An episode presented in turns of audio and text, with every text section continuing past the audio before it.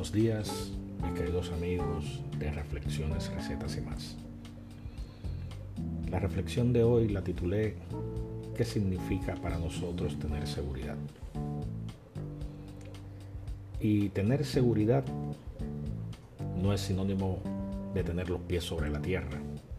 Tener los pies sobre la tierra solo significa que somos parte de la fuerza de gravedad que nos permite permanecer de pie unido otros factores que forman parte de poder mantener nuestro equilibrio, como los ojos, oídos y articulaciones. La verdadera seguridad nace de nosotros mismos.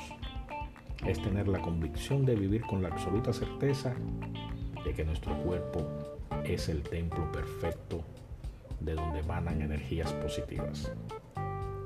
Nuestro principal enfoque radica en visualizar nuestros objetivos y desafiar todos los obstáculos que la vida nos pone en el camino.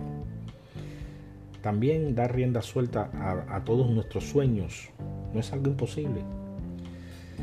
Lo primero que debemos de hacer es estar convencidos de que vamos a llegar a la línea de meta. Ese será nuestro trofeo. Después que crucemos esa línea imaginaria, debemos de ser conscientes que el triunfo no es la recta final. Después de ello, llega lo interesante.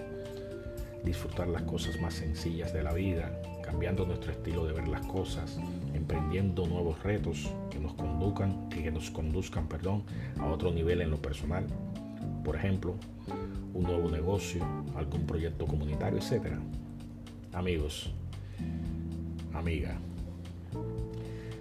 tú puedes y eres capaz de realizar todo lo que te propongas. Solo tienes que creértelo y ponerlo en práctica. Que nada te detenga. Llega a ese podio, visualízalo en tu mente.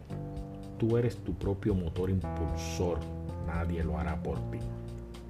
Es verdad que nada es fácil en esta vida, pero nada es difícil para quienes se montan en el tren de la victoria.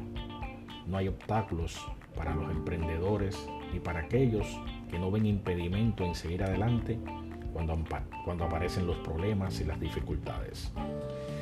Quiero terminar con una frase que una vez oí. Cuando pienses en rendirte, acuérdate de la razón por la que empezaste. Repito, cuando pienses en rendirte, acuérdate de la razón por la que empezaste. Espero le haya gustado esta pequeña reflexión y hasta pronto. Un abrazo.